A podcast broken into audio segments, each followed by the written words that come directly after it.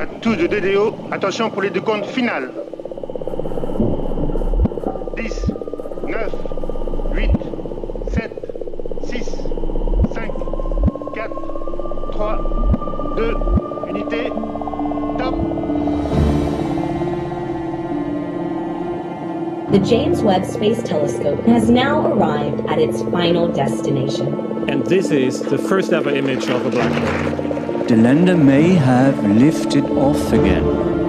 Sky Crane is running. So maybe today we didn't just land once, we even landed twice. Touchdown confirmed. Receiving.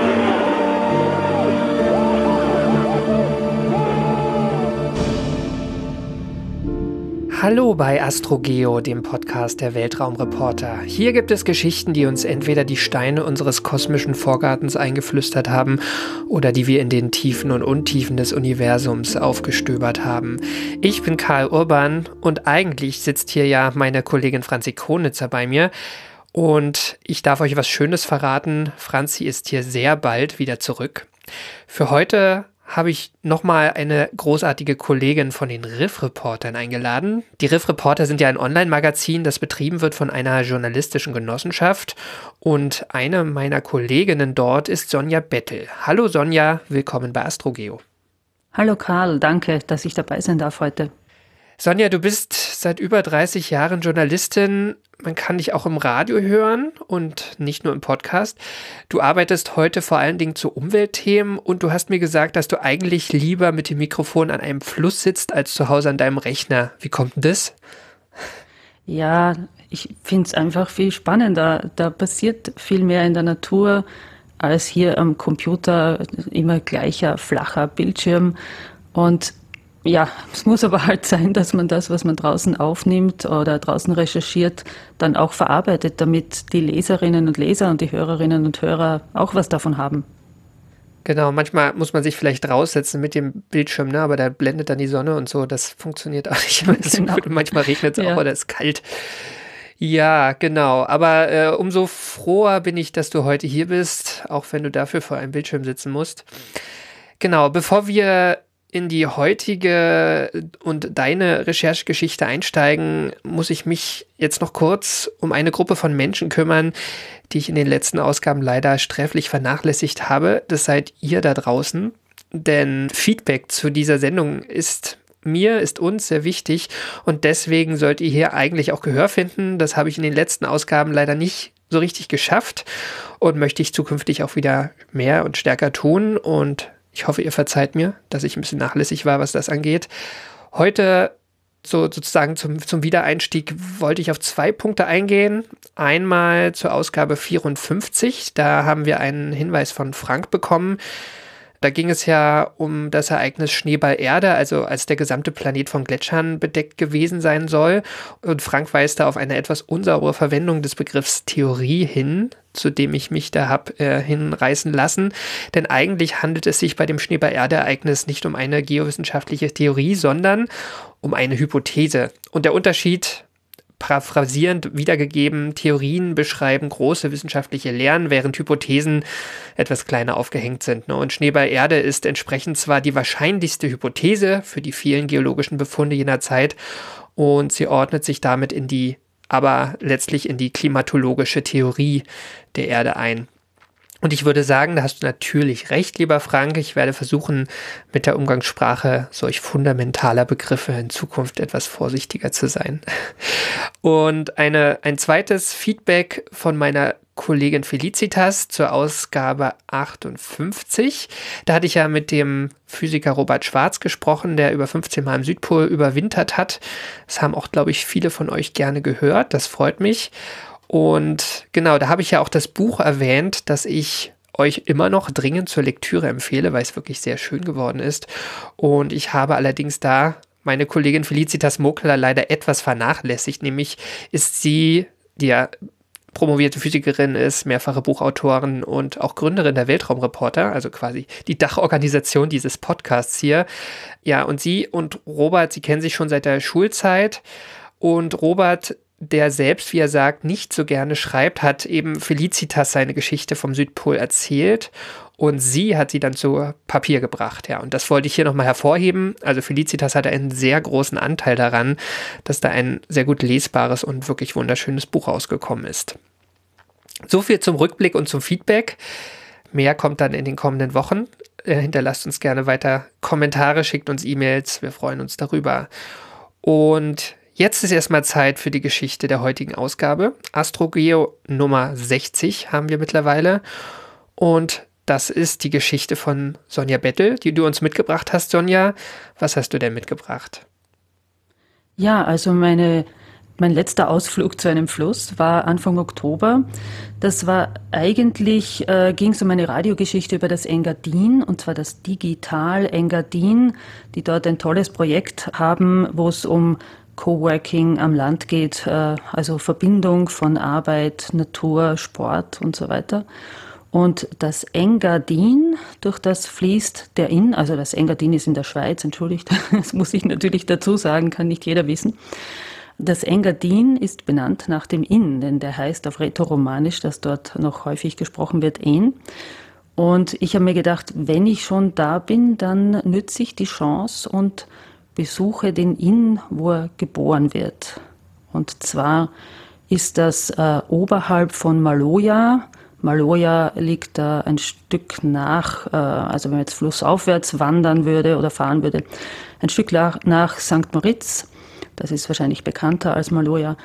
Und von dort geht man äh, so circa drei Stunden ziemlich steil hinauf auf den Berg bis man beim Lunginsee ist, wo sozusagen der Inn entspringt. Also er entspringt ein bisschen oberhalb, da haben wir es ehrlich gesagt nicht mehr hingeschafft, wir waren schon ein bisschen K.O. Das, da fließt so ein kleines Wässerchen in den Lunginsee und von dort dann hinaus und dann kann man sagen, ist es wirklich der Inn. Dieser Lunginsee ist wunderschön, da spiegelt sich äh, der Berghang darin und äh, etwas unpoetisch ist am Auslauf des Lunginsee dann so eine Mauer betoniert. Und äh, bei dieser Mauer fließt dann das Wasser hinaus. Und vielleicht hören wir uns mal an, wie das klingt.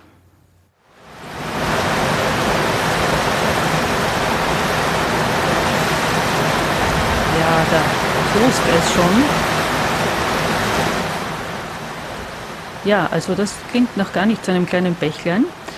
Der Inn stürzt dann 700 Meter den Berg hinunter und fließt dann in den Silser See und von dort dann weiter durch mehrere Seen, zum Beispiel auch den St. Maritzer See, fließt dann durch das ganze Engadin, dann äh, an der österreichisch-schweizerischen Grenze entlang und durch das ganze Inntal in Tirol, dann äh, nach Bayern und dann, äh, wie wahrscheinlich alle wissen, bei Passau in die Donau ja, vielleicht können wir das einmal jetzt das Rauschen stoppen.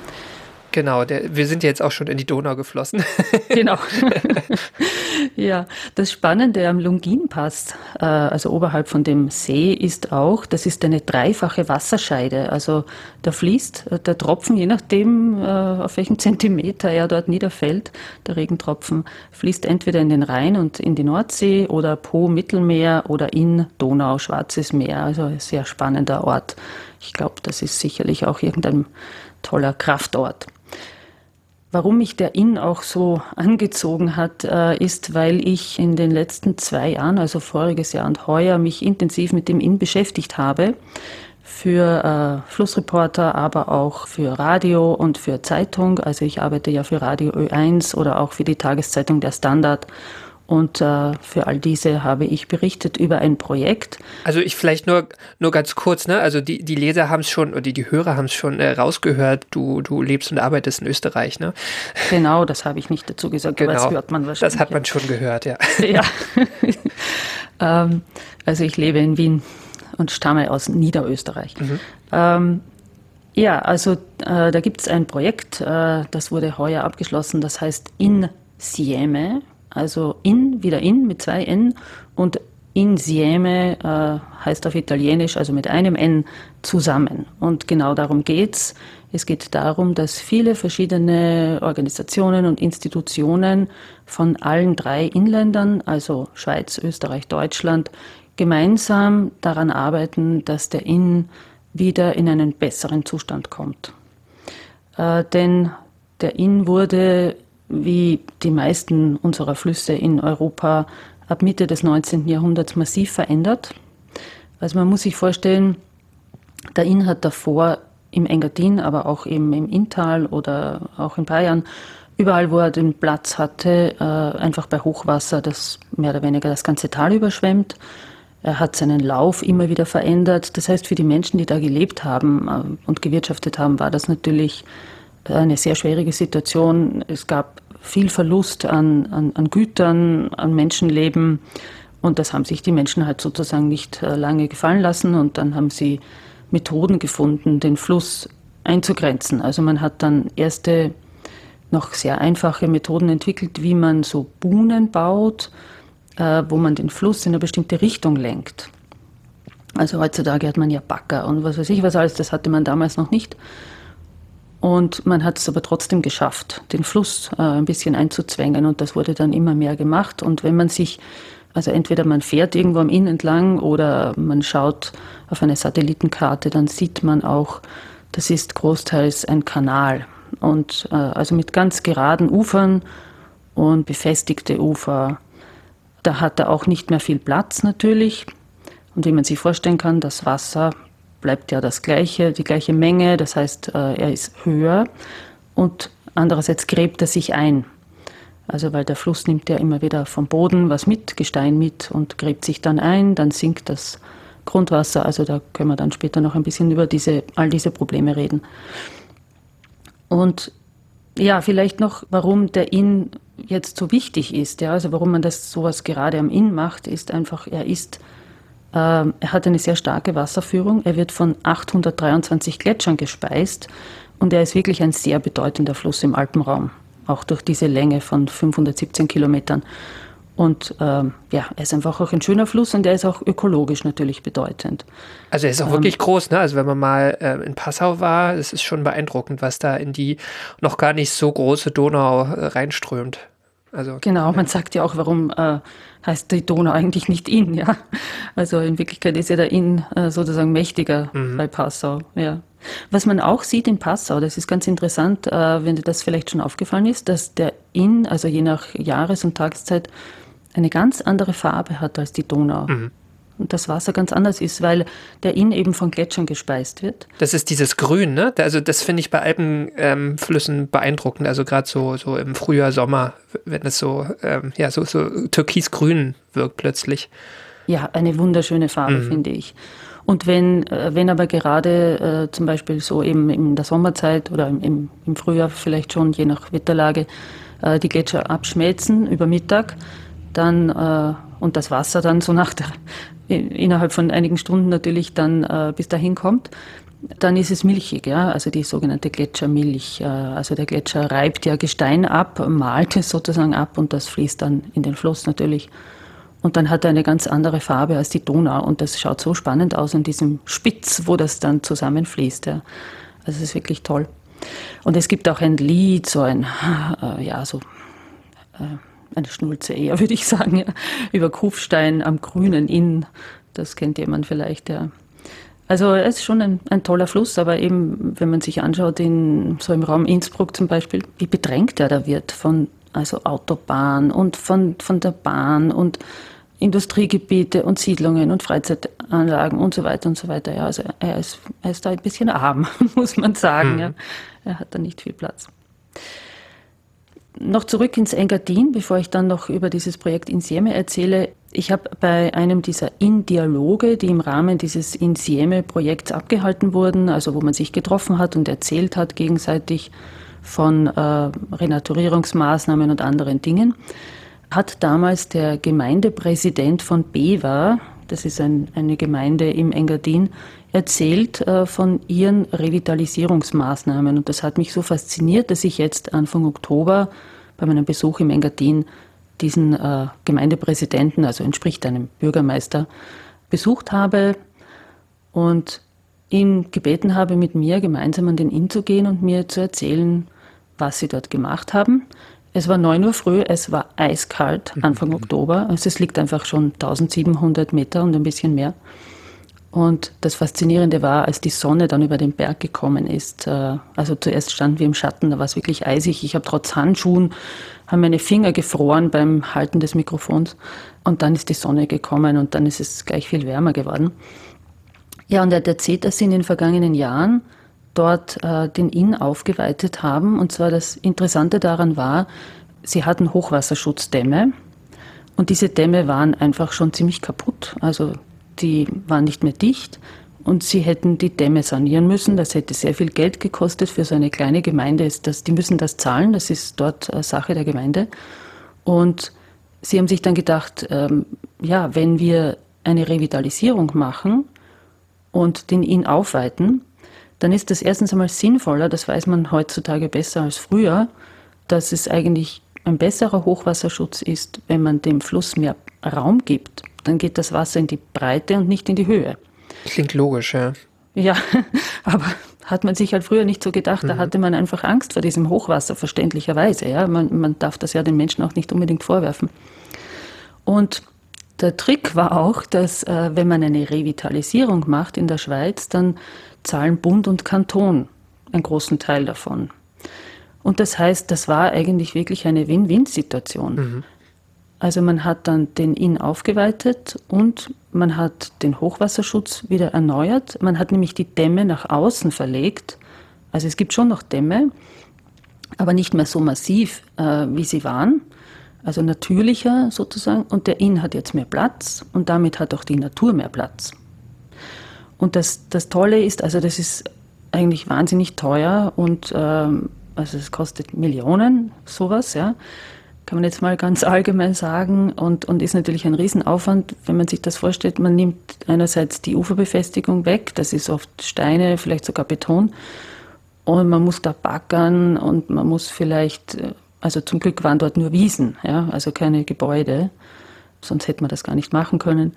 Also das ist schon ein Riesenaufwand, aber das Tolle ist, was, was der Herr Fadri Guidon erzählt hat, der Gemeindepräsident, der Fluss hilft mit. Wenn man ihm ein bisschen die Chance gibt, dann, dann macht er das Weitere dann selbst. Jedes Mal bei jedem Hochwasser gestaltete er sich sein Bett neu. Mhm. Hören wir uns das einmal an, was er da sagt. Es ist neu gemacht, aber vieles auch einfach vom Fluss selber neu gemacht.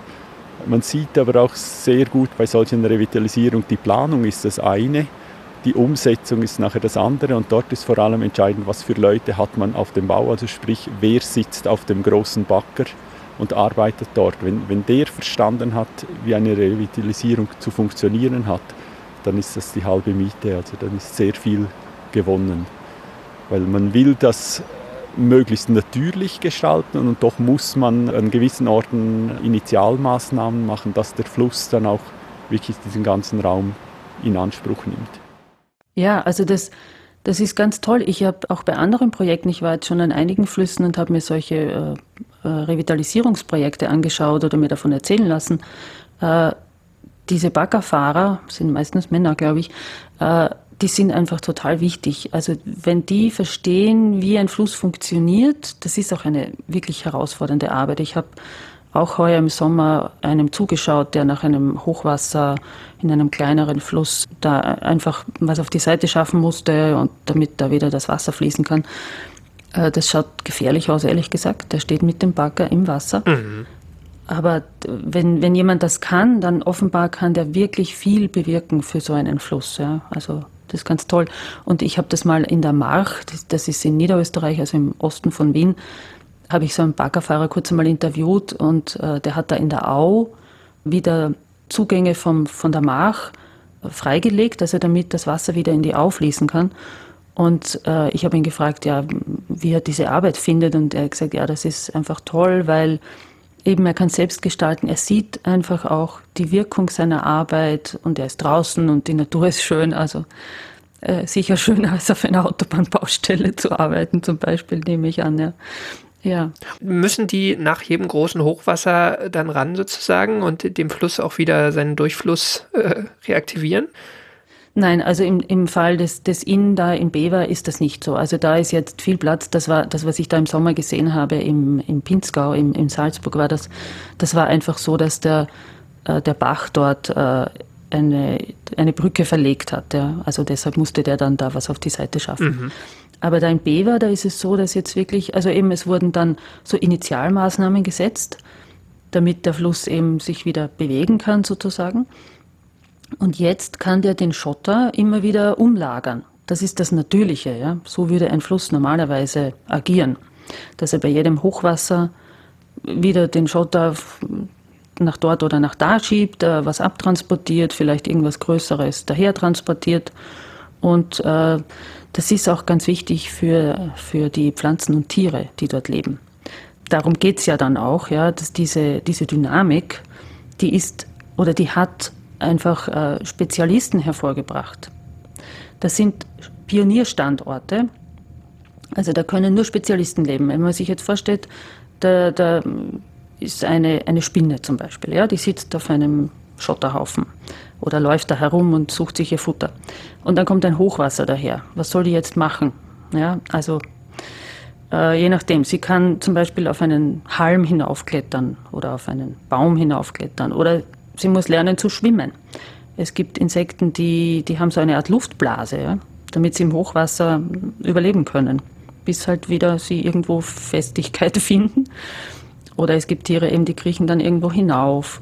Und es gibt Pflanzen wie zum Beispiel die deutsche Tamariske, die kann nur leben auf solchen Standorten, weil ähm, wenn das länger nicht von Wasser überspült wird und wieder sozusagen zerstört wird, dann siedeln sich andere an. Mhm. Dann kommen andere Pflanzen hin und dann kann sie nicht mehr leben. Das ist so der klassische Pionier sozusagen. Ne? Der braucht genau. ein, ein unbestelltes Feld, wo er, wo er sich ja. absetzen kann. Ja.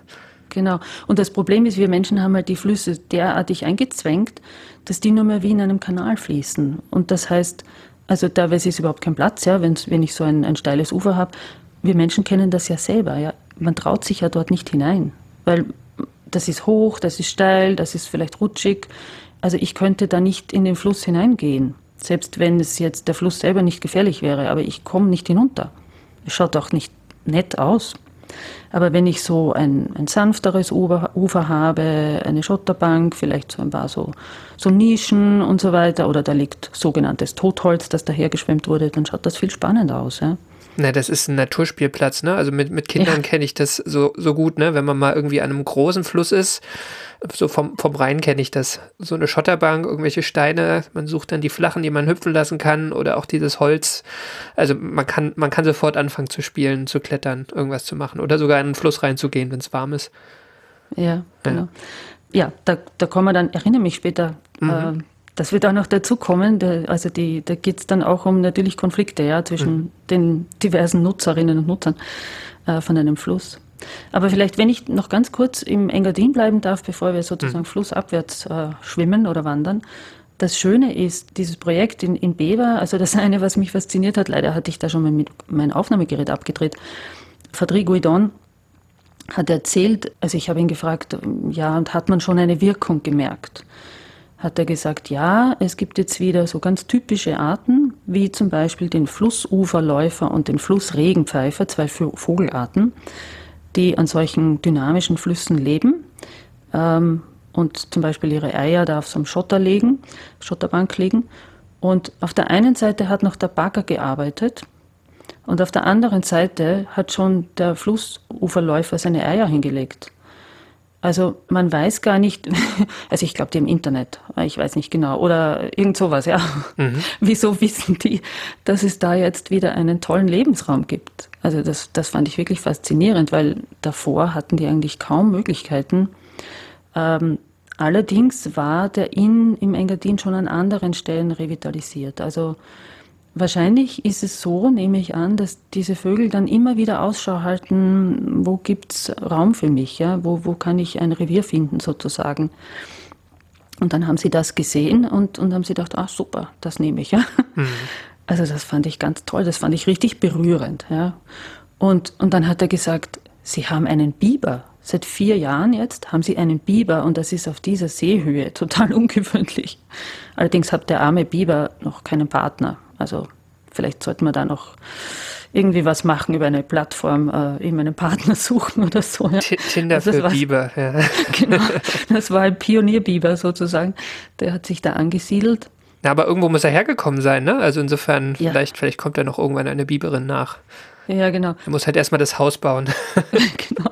Total faszinierend, ja. Also wie die Natur sofort reagiert, wenn man ihr wieder was anbietet. Also wenn man, das ist ja nicht sozusagen die Urnatur, ja. Das ist ja ein Fluss, es sind ja trotzdem Außendämme. Er ist zwar jetzt äh, 90 Meter breit statt vorher 15, also schon ziemlich viel mehr. Mhm. Aber ja, es ist, es ist trotzdem unglaublich. Ich finde das unglaublich faszinierend. Was ich noch ganz schnell sagen wollte, ist, das Tolle ist, dass jetzt auch die Nachbargemeinde, in der ich eigentlich war für diese andere Radiosendung, La Punt Chamuesch heißt die, dass die jetzt auch nächstes oder übernächstes Jahr ihren Abschnitt revitalisieren werden. Und dann ist fast der ganze Inn im Engadin, soweit es eben möglich war, bis auf dort, wo der Flughafen für die Promis ist, äh, die nach St. Moritz auf Urlaub fahren, dort konnte man natürlich nicht, weil da ist kein Platz. Also das wäre zu teuer dort, man müsste den ganzen Flugplatz verlegen und mhm. das, das, kann die Gemeinde nicht zahlen.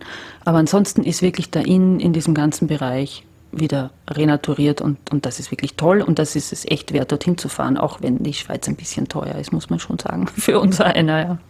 Ich meine, das Beispiel mit dem Flughafen zeigt ja auch schon, oder Flugplatz, das zeigt ja auch schon diesen Nutzungskonflikt, ne? Also man braucht natürlich auch trotzdem Wirtschaft. Also man kann natürlich zu dem Promi stehen, wie man will, ne? aber man braucht letztlich ja auch Einnahmen als Gemeinde. Was mich noch interessieren würde, wenn du sagst äh, 90 statt 15 Meter, was war denn da vorher? Ne? Also man nimmt doch dann auch durchaus Nutzern der Auen oder was auch immer da vorher war, der Wiesen, ähm, den Raum weg, oder? Ja, das, das ist richtig. Der Herr Guidon hat gesagt, äh, der Vorteil war bei Ihnen, also weil das ja so hoch liegt, ja, gibt es dort hauptsächlich, äh, die nennen das Wiesland, also so Wiesen, die vielleicht zweimal gemäht werden oder so, oder wo die Kühe draufstehen. Das sind jetzt keine Getreidefelder oder sowas, ja, weil, weil das einfach, der Winter dauert dort sechs Monate, ja. Und das heißt, das Wiesland ist nicht so teuer.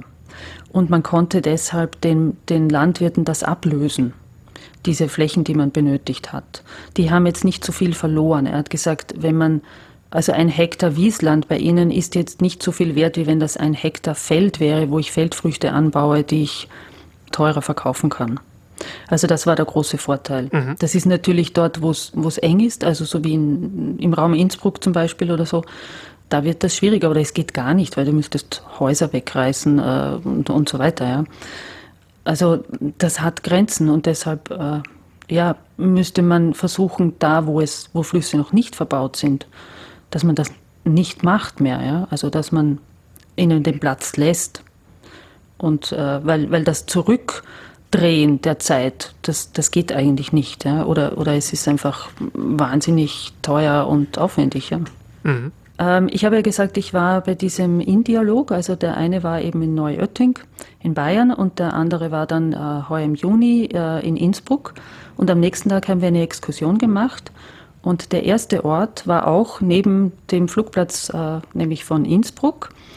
Und dort ist äh, auch vor einigen Jahren, äh, das war auch ein Glücksfall, und zwar hat jem, also der Umweltzuständige vom Land, von der Landesregierung oder von, von der Landesverwaltung, hat erzählt, dass äh, der Flugplatz äh, hat aus Sicherheitsgründen mehr Abstand zum Fluss benötigt. Und dann haben die vom Land gesagt, ja gut, okay, müssen wir halt machen, was soll man machen? Aber dann wollen wir dafür gleich den Inn ein bisschen natürlicher gestalten. Und äh, sie haben dann sozusagen ein bisschen eine, eine Verschwenkung eingebaut. Sie haben das Ufer also sie haben den Fluss sozusagen weggeschwenkt vom Flugplatz, haben das Ufer aufgemacht, also damit da wieder Schotter ist und das nicht so ein steiles Ufer ist und haben eine Schotterinsel gebildet oder sie hat sich dann gebildet, haben von zwei kleineren Bächen die Zuflüsse natürlicher gestaltet und ein bisschen verschwenkt, damit das eben mehr Platz hat. Und wir waren dann dort bei der Exkursion und der äh, Toni Vorauer, der arbeitet für den WWF, also WWF Österreich und Deutschland haben sozusagen dieses Insieme-Projekt äh, koordiniert. Mhm. Und er erzählt so und dann sagt er, ah, ich höre da den Flussuferläufer. Also das war auch faszinierend. Da ist neben die Autobahn, es ist total laut, ja. Mhm. Und, und trotzdem auf dieser Schotterinsel äh, hat, hat sich ein Flussuferläufer niedergelassen und, und Eier gelegt. Und, und er hat das natürlich, der kennt sich aus, der ist seit, ich weiß nicht, Jahrzehnten, glaube ich, dort unterwegs in dieser Gegend, hat sich auch eingesetzt mit im Schlauchboot sitzend, demonstrierend sozusagen für den Inn. Und, und, und dieser Vogel hat das auch sofort angenommen. Ja. Also es ist wirklich toll. Und da kommen wir jetzt zu den Nutzungskonflikten. Menschen finden das natürlich auch toll. Ja. Also die wollen dann auch, und jetzt in der Pandemie, also während der Lockdowns haben wir es ja überall gesehen, ja, die Menschen sind, wollten nach draußen. Und die wollen dann dort zum Beispiel grillen auf so einer Schotterinsel ja, oder auf so einer Schotterbank. Und das Problem ist, diese Eier, die, die sind super getarnt. Also die schauen aus wie ein Kieselstein. Und äh, man könnte draufsteigen, irrtümlich, ja. Weil der Vogel legt die Eier direkt auf, auf den Schotter. Also der baut kein Nest. Genau, diese Vogelarten, die Läufer heißen, das sind meistens Bodenbrüter, ne? Das ist so, sozusagen so die, die Gemeinsamkeit, oder? Ähm, ja, ja. Weiß nicht, ob das immer stimmt, ja, genau. Ich ne, also ich, ich meine mich zu erinnern, dass generell so, so Bodenbrüter es besonders schwer haben bei uns, ne? Wegen Raubtieren, ja. Katzen, keine Ahnung. Ähm, genau. Und, und natürlich aber auch, was, was wir so mit der Landschaft anstellen. Und das ist wahrscheinlich gerade der Punkt hier auch, ne? Und die legen die Eier direkt in den Schotter rein. Ja, okay. ja, und das schaut wirklich, also ähm, es schaut, ja, du siehst das nicht, glaube ich. Also da musst du schon sehr geschult sein. Und es reicht schon, wenn, wenn der Vogel gestört wird, ja, weil der, der läuft dann weg. Ähm, er fängt an zu warnen, ja, also er, er, geht weg von seinem Nest, weil er, wenn, wenn da jetzt ein, ein Raubtier käme oder ein, ein, ein, irgendjemand, der ihm seine Eier wegnehmen will oder seine Junge wegnehmen will, äh, den versucht er abzulenken, ja, indem er sich irgendwo hinsetzt auf einen Ast und, und äh, ein Geschrei macht. Und deshalb ist die Empfehlung äh, der, äh, Leute, die, die sich da auskennen, die sagen, wenn man auf so einer Schotterbank zum Beispiel äh, sitzen möchte, Lagerfeuer machen sollte man eigentlich nicht, dann, dann sollte man zuerst einmal vorsichtig schauen und lauschen. Und wenn man äh, so ein Geschrei hört von dem Vogel, man kann sich das auch im Internet anhören, wie das klingt, äh, dann sollte man weggehen. Ja, weil das ist so, vor allem im Frühjahr bis in den Frühsommer hinein brütet der und hat seine Jungen und äh, während dieser Zeit sollte man da nicht hingehen. Und das ist auch was, was, was die da in Bever toll gemacht haben. Die, die sogenannte Besucherlenkung ist ein großes Thema, jetzt eben auch speziell während der Pandemie geworden. Ähm, man will ja Menschen die Natur nahebringen, aber gleichzeitig ist das natürlich eben ein Nutzungskonflikt mit dem Naturschutz. Und, und dann nennt man das eben Besucherlenkung. Wie sorgt man dafür, dass äh, beide sozusagen äh, miteinander leben können. Und in Bewa haben sie mobile Tafeln aufgestellt, weil äh, man sagt, wenn eine Tafel fix wo steht, dann beachtet man sie nicht mehr. Wenn aber immer wieder was anderes woanders steht und dann steht zum Beispiel, bitte jetzt hier nicht hingehen, weil jetzt brütet hier der Flussuferläufer, dann funktioniert das wahrscheinlich besser. Also, und es steht auch nicht so viel Text drauf, sondern es ist ein Foto drauf und äh, ein bisschen Text dazu. Und außerdem ist der Vorteil, sie mussten da nicht irgendwas einbetonieren oder so, sondern diese Tafeln sind aus Metall, glaube ich, und die stehen einfach dort und dann stellt man sie wieder woanders hin oder stellt eine andere Tafel auf. Und ist der Zugang dann an diesem Flussabschnitt richtig gesperrt oder ist es nur ein Hinweis, vorsichtig sein? Ja, genau. Man mhm. kann, theoretisch kann man überall hingehen. Manchmal wird es auch so gemacht, dass man schwer hinkommt. Also dann wird absichtlich irgendwas gebaut äh, oder man lässt da den Wald wachsen oder wie auch immer. Ja. Also man versucht das jetzt so zu machen, dass es sehr natürlich ist, aber gleichzeitig den Menschen, der es ja gern bequem hat, äh, abhält. Ja. Mhm. Also es geht einfach darum, dass da nicht Unmengen von Menschen hinrennen. Ja. Oder äh, ich habe das auch einmal wo gesehen in Oberösterreich. Da da gibt es ja viele so Kajakfahrer und, und eine wunderschöne Schotterinsel und, und da haben sie eben auch das Problem, dass die eigentlich, also es ist sozusagen gesetzlich per Verordnung verboten, aber es hilft ja nichts, wenn die Leute hingehen. Ja? Also da kann nicht immer ein Polizist stehen quasi ja. ja? Mhm. oder jemand von der Gemeinde. Also das ist echt problematisch. Ja, ähm, was ich noch erzählen möchte, bevor ich dich äh, hier wirklich äh, wie ein tosender Bach niederrede. Aber worauf wir gerne noch kommen sollten, wäre dann das Wissenschaftliche an diesem Projekt. Das ganze Projekt in Sieme äh, da sind eben drinnen, also eben NGOs wie der WWF äh, oder von der Schweiz äh, eine, eine Naturschutzorganisation. Es sind darin Behörden, also eben wie die Länder oder die Gemeinden. Es sind darin Kraftwerksbetreiber. Es gibt 24 Kraftwerke am Inn. Ja. Wow, also das sind okay. ja Barrieren mhm. im Fluss. Von in St. Moritz gibt es eines bis, bis nach Passau. Also es gibt in Tirol eine 150 Kilometer freie Fließstrecke. Da wird derzeit total darum gekämpft, dass die unter Schutz gestellt wird, extra und dort nicht auch noch irgendwas gebaut wird. Also freie Fließstrecke heißt, da ist er noch einigermaßen naturnah letztlich. Ja, also ja. Kein, kein Querbauwerk. Ja, okay. So, ja. Keine Barriere. Aha. Genau, keine Barriere. Ja, und dann äh, sind eben Kraftwerksbetreiber drin, wie der Verbund zum Beispiel, was weiß ich, also viele verschiedene Stakeholder, wie man auf Neudeutsch sagt. Und äh, die Universität Innsbruck hat geforscht für dieses Insieme-Projekt. Und zwar haben die auch gemeinsam mit Studierenden untersucht, wie der Inn ähm, ausgesehen hat und wo er Potenzial hat, wieder natürlich zu werden oder natürlicher zu werden. Und dazu haben sie sich zum Beispiel, das war ganz spannend, ich meine, es gibt ja niemanden mehr, der sich daran erinnern kann, logischerweise, ja, Mitte 19. Jahrhundert. Was denkst du, haben Sie genommen, zur Hilfe genommen, um festzustellen, wie der Inn ausgesehen hat? Ähm, puh, naja, vielleicht gab es noch irgendwelche Karten, ne? Also ich kenne das hier genau. aus meiner, aus meiner Neckargegend. Ähm, da wurde auch sehr viel äh, begradigt, sehr viele äh, Meander sozusagen abgekürzt und so. Und da, da gibt es ja teilweise noch so alte Karten wahrscheinlich, ne? Mhm, genau. Also in Österreich oder vielleicht auch darüber hinaus gibt es die sogenannte franziszeische Landesaufnahme, Aha. also die davor basiert ist, zum Glück. Ja, da gibt es auch unglaublich tolle Karten über Wien und die Donau. Also es ist Wahnsinn, da gibt es ein tolles Buch dazu, wo man viele dieser Karten anschauen kann. Das war ein wichtiger Punkt. Aber auch Gemälde zum Beispiel, da muss man allerdings aufpassen, weil die haben ja nicht, die Maler haben ja nicht unbedingt das gemalt, was wirklich da war, ja, sondern das halt auch oft idealisiert. Mhm.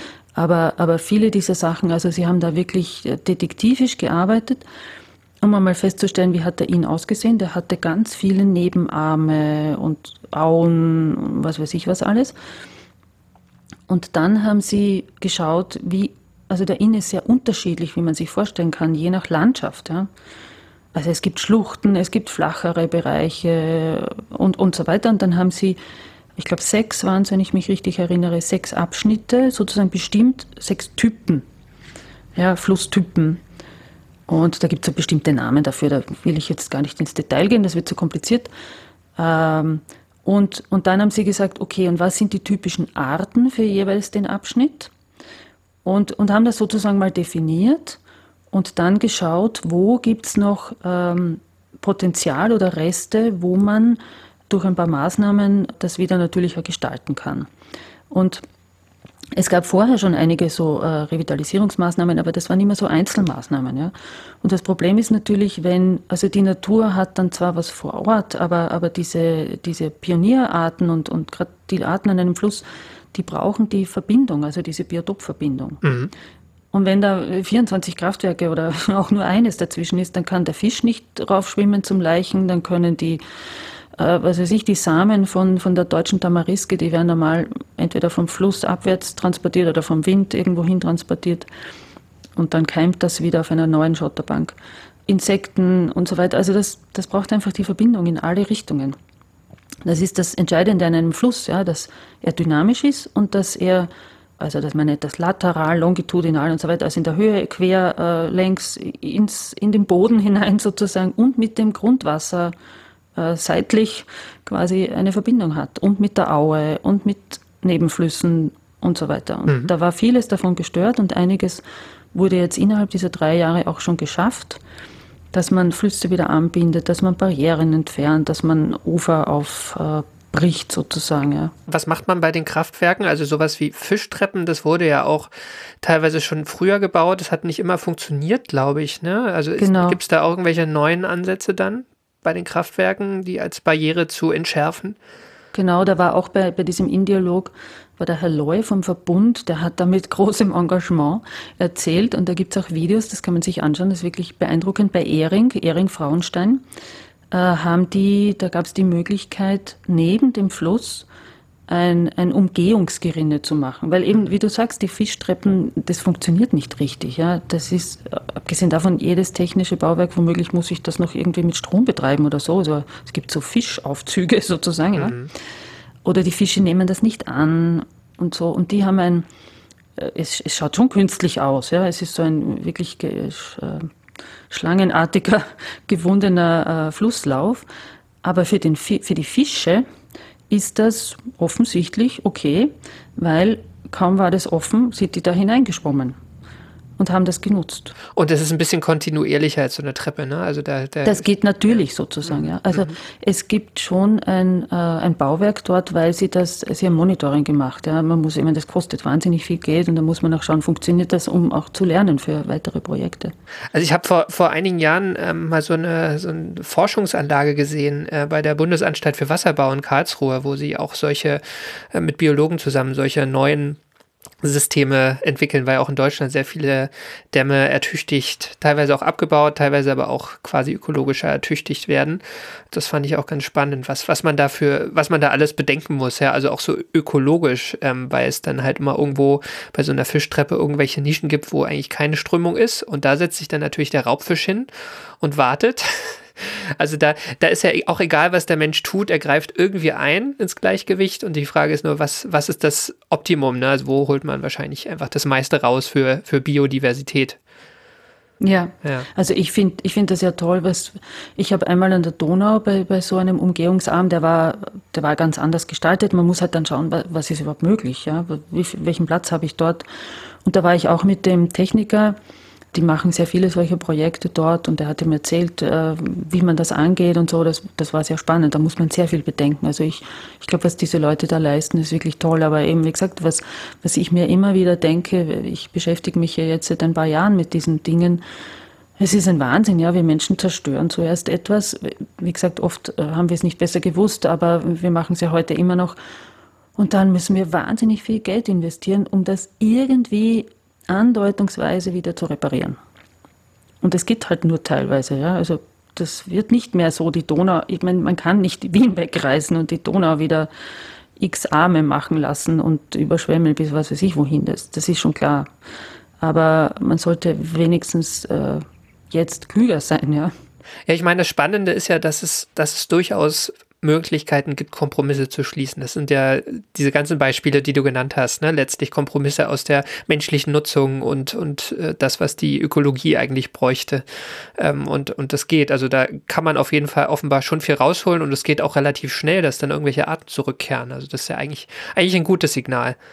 Ja, also das Positive daran ist eben, wie gesagt, dass die, dass die Natur das sofort annimmt. Also es haben zum Beispiel auch bei dieser Exkursion da im, im Raum Innsbruck äh, im, im Juni heuer, hat der Toni Vorer auch erzählt, sie waren zum Beispiel mit, mit einer Schulklasse dann äh, an einer Stelle, wo eben auch äh, aufgeweitet wurde ein bisschen, also nicht so extrem, aber doch der Inn jetzt mehr Platz gekriegt hat und man das so, äh, also das Ufer sozusagen abgesenkt hat, damit die, die Au daneben, das ist eine ganz kleine Au, aber doch äh, wieder Wasser bekommt und, und damit der Fluss sich nicht noch weiter eingräbt, weil eben, wie gesagt, umso schneller er fließt, umso mehr nimmt er vom Boden weg und, und das Grundwasser sinkt immer mehr.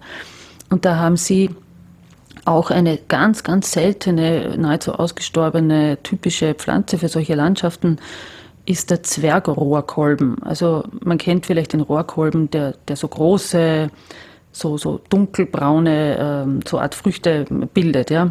Also so ganz, ganz typisch wurde auch oft gezeichnet und gemalt. Und den gibt es sozusagen auch in kleiner Version und es ist ein kleines zartes Pflänzchen und es hat jemand geschafft, den zu züchten und die haben den ausgepflanzt. Und er hat gesagt, für die Kinder ist das natürlich auch super. Ja. Also die, es gab im Zuge von Insieme auch viele so Projekte mit Kindern, wo die einfach am Fluss spielen können und dadurch auch was lernen über einen Fluss und über die Landschaft und über die, die, die Pflanzen und Tiere dort.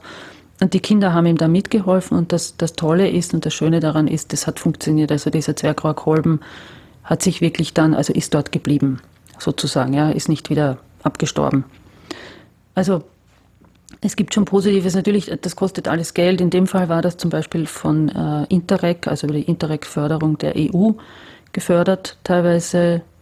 Und ich nehme an, so wie, was weiß ich, der Verbund oder, oder die TIWAG oder so, die, die müssen das, äh, teilweise zahlen die das halt, ähm, weil sie was machen müssen oder weil sie wollen. Oder die TIWAG macht zum Beispiel auch Projekte, weil sie Ausgleichsmaßnahmen machen muss für, für etwas, wo sie an anderer Stelle Natur zerstören. Also es, ja, kann man so mhm. oder so sehen. Ja. Aber mhm. immerhin es passiert wenigstens was äh, an anderer Stelle. Ja. Was macht denn das Ganze mit dem Hochwasserrisiko? Weil das ist ja jetzt an so einem alpinen Fluss schon auch ein großes Thema. Wir haben irgendwie das, das Ahrtal jetzt gesehen, ne, wo ja auch, ähm, glaube ich, recht viel unterlassen wurde äh, zum Thema Hochwasserschutz. Aber auch da haben ja diese Begradigungen eine große Rolle gespielt. Also ist jetzt diese, diese Aufweitung, reduziert es auch tatsächlich das Hochwasserrisiko? Ja, also das ist auch so, dass man eben heutzutage viel mehr Möglichkeiten hat, sagen mir die Fachleute, ähm, dass man das berechnen kann und dass man einfach auch schon Erfahrungen hat, dass äh, eine Aufweitung und sogenannte Retentionsräume, also wenn ich zum Beispiel eine Wiese habe, wo ich sage, ich kann das so bauen oder ich baue ein, ein Schütz ein, also sozusagen eine, ein Tor quasi, mhm. das kann ich dann öffnen, vielleicht sogar ferngesteuert oder es muss jemand hingehen. Man weiß ja meistens vorher schon, äh, dass ein Hochwasser kommt. Ja? Also man hat ja Wetterberichte und man, das, das äh, dauert ja ein, ein bisschen zumindest, nicht sehr lange oft, bis das Wasser dann an einer bestimmten Stelle ist. Und ich kann dann vor einer Stadt, einer Gemeinde vielleicht eine Wiese nutzen, um das Wasser dorthin fließen zu lassen. Dort verteilt es sich dann. Wenn der Fluss mehr Platz hat, dann, dann geht das Wasser eben in die Weite und nicht nicht gleich in die Höhe. Ja? Mhm. Wenn ich, kann mir Logisch, vorstellen, wenn ja. ich einen Kanal habe, der nur ein paar Meter breit ist oder von mir ist auch 15 Meter, aber im Vergleich zu 90 Meter kann man sich vorstellen, wie, wie sich das ändert. Und das haben zum Beispiel die Kinder da bei diesen Projekten auch äh, spielen können. Die haben einfach im Sand am Fluss äh, so verschiedene Flussläufe gegraben und dann Wasser reingeschüttet. Ja. Also das kann man mit Kindern auch gut ausprobieren dann. Ja. Staudämme bauen oder Flussläufe verändern. Das ist auch ein tolles, tolles Sommerspiel. Diese, ja. diese Anlage äh, bei der Bundesanstalt für Wasserbau sieht übrigens genauso aus. Ne? Also das, das machen auch Forscher dann in echt. Ne? Also bauen wirklich Flüsse nach, weil sie, sie nicht komplett alles simulieren können, auch immer noch Modelle brauchen. Also genau, das, genau das passiert wahrscheinlich zu solchen Zwecken dann auch. In Wien wird gerade sowas gebaut, also das müsste jetzt bald einmal fertig sein von der Universität für Bodenkultur neben, äh, also dort, wo, wo der Donaukanal von der Donau abgezweigt wird, äh, vor Wien, äh, bauen sie so eine Riesenanlage, wo sie genau sowas machen können. Also quasi äh, Schotterspiele, Uferspiele äh, im Großen und für die Forschung. Weil eben, wie du sagst, man kann nicht alles berechnen natürlich. Ja? Also das, das kann man dann dort besser ausprobieren. Ich bin schon sehr gespannt, also ich werde da dann sicher hingehen und drüber berichten. Ja, das ist spannend. Also auch so, ähm, hier, man kann Kind bleiben, ne? Also entweder du wirst Baggerfahrer und kannst im Fluss einfach weitermachen, wo du als Kind angefangen hast, oder du machst es halt als Wissenschaftler in irgendeiner Halle, wo du dann halt ständig irgendwelche Flussmodelle nachbaust. Das ist sehr schön. Ja, ein guter Hinweis, weil du mich gefragt hast, warum ich äh, lieber an einem Fluss bin. Also ich muss auch sagen, ich habe durch, also ich habe mich 2017, glaube ich, angefangen näher mit, äh, also jetzt als Journalistin äh, wissenschaftlich mit Flüssen zu beschäftigen und habe wahnsinnig viel gelernt und habe dann sozusagen quasi festgestellt, ich wollte immer auf eine, auf eine Schotterbank. Mich hat das immer angezogen, ja, ich fand das immer so toll. Und wir haben ja das kaum. Also wo, wo sieht man sowas? Und dann habe ich einfach gelernt, wie wichtig das ist, ja, wie wichtig das für die Natur ist. Und ich, ich habe mir gedacht, ja, das, das ist einfach so sozusagen gefühlsmäßig hat mich das angezogen und deshalb haben wir ja auch dann äh, Flussreporter gegründet und gesagt, es geht uns nicht nur um, sozusagen, es soll nicht belehrend sein oder so, ja, sondern wir wollen den Menschen vermitteln, wie toll so ein Fluss ist, wie wichtig und wie, wie toll und wunderbar ein Fluss ist und wie faszinierend diese, diese Lebe, Lebenswelten da sind. Ja. Mhm. Weil es hat äh, ein, bei einem Vortrag hat jemand, also das war sozusagen für mich die Anregung für diese Beschäftigung überhaupt, der Mario Broggi, der war in, in der Schweiz tätig bei so einem Forschungsinstitut, das heißt äh, Wasser, Schnee, Landschaft. Und der hat bei seinem Vortrag über, über natürliche Flüsse gesagt, äh, nicht nur das Biotopfluss ist wichtig, sondern auch das Psychotop. Also für uns Menschen ist so ein natürlicher Flusslauf einfach für, unsere, für unser Wohlbefinden total wichtig. Das war jetzt ein schönes Schlusswort. Wollen wir zum Quiz übergehen oder hast du noch was, was du erzählen möchtest? Ach, ich könnte endlos erzählen, aber ich glaube, es strömt immer weiter, ne? Genau, ja, nein, aber. Genau, warte mal, dann würde ich nämlich jetzt erstmal ähm, versuchen, meine Jingle-Maschine zu bedienen. das geht meistens schief. Also, ich ziehe jetzt mal diesen Wecker hier auf, nämlich. Ähm, und da tickt jetzt der Wecker und äh, übergebe dir das Wort, mir Fragen zu stellen. Also die erste Frage hast du wahrscheinlich erwartet. Wie lange ist der in? Hoi. Hast du das gesagt oder muss ich das jetzt schätzen? Ich so oder so gesagt, weiß ich mehrmals. nicht. Du kannst auch schätzen. Okay, ähm, dann sage ich mal 100 Kilometer. Na. 517 Kilometer. Ja, okay. Ja, gut. Es geht halt, es geht halt hin und her, ne? Also Luftlinie ist es wahrscheinlich weniger. Aber wahrscheinlich auch mehr okay, als 100 gut, Kilometer. Gut, gut, du bist entschuldigt. Ja, man glaubt doch nicht, wie er in Bayern da noch so rumkurft, sozusagen. Ja. ja. gut. Okay, dann äh, zweite Frage, auch schwierig. Ähm, wo bin ich losgewandert? Wie heißt das Dorf, die Gemeinde im Engadin, wo ich losgewandert bin, um zur Innquelle zu kommen? Also im Engadin war es auf jeden Fall. Ähm, aber wie es Dorf hat, weiß, weiß ich nicht mehr. Nee. okay, gedacht. ja, das, das kennt man auch nicht so. Das heißt Maloja. Maloja, okay. Ja. Klingt sehr schön. Aha. Ein sehr schöner Ort, ja. Äh, für die, die sich für Malerei interessieren, Giovanni Segantini hat dort gelebt. Ah, hat die Berge okay. gemalt. Also man könnte es tatsächlich kennen.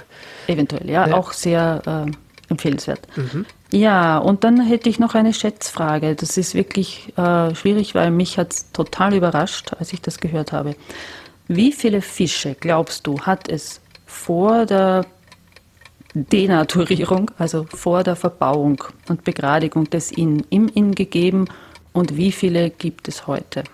Die Zahl der Fischarten, die es gab, bevor man verbaut hat, das ist wahrscheinlich eine überraschend hohe Zahl. Dann sage ich jetzt einfach mal 5000. Nein, nein, du hast vielleicht, äh, ich weiß gar nicht, wie viele Fischarten es wirklich gibt, aber verrat mich nicht. Jetzt bin ähm, ich zu hoch. ja, genau. Wie viele glaubst du gibt es jetzt? Okay, du löst gleich beides auf. Also dann sage ich, heute gibt es noch 50. Ja, du bist ganz, ganz, also ja, super. Nein, es gab 30 Fischarten im Inn und heute gibt es drei. Hat die wow, äh, okay. Frau von Elisa Regentin vom, vom WWF gesagt. Ja. Also die heutige irre, Zahl war, war ähm, sozusagen nah dran an der ursprünglichen äh, der Waren, ne? Ähm, ja, okay.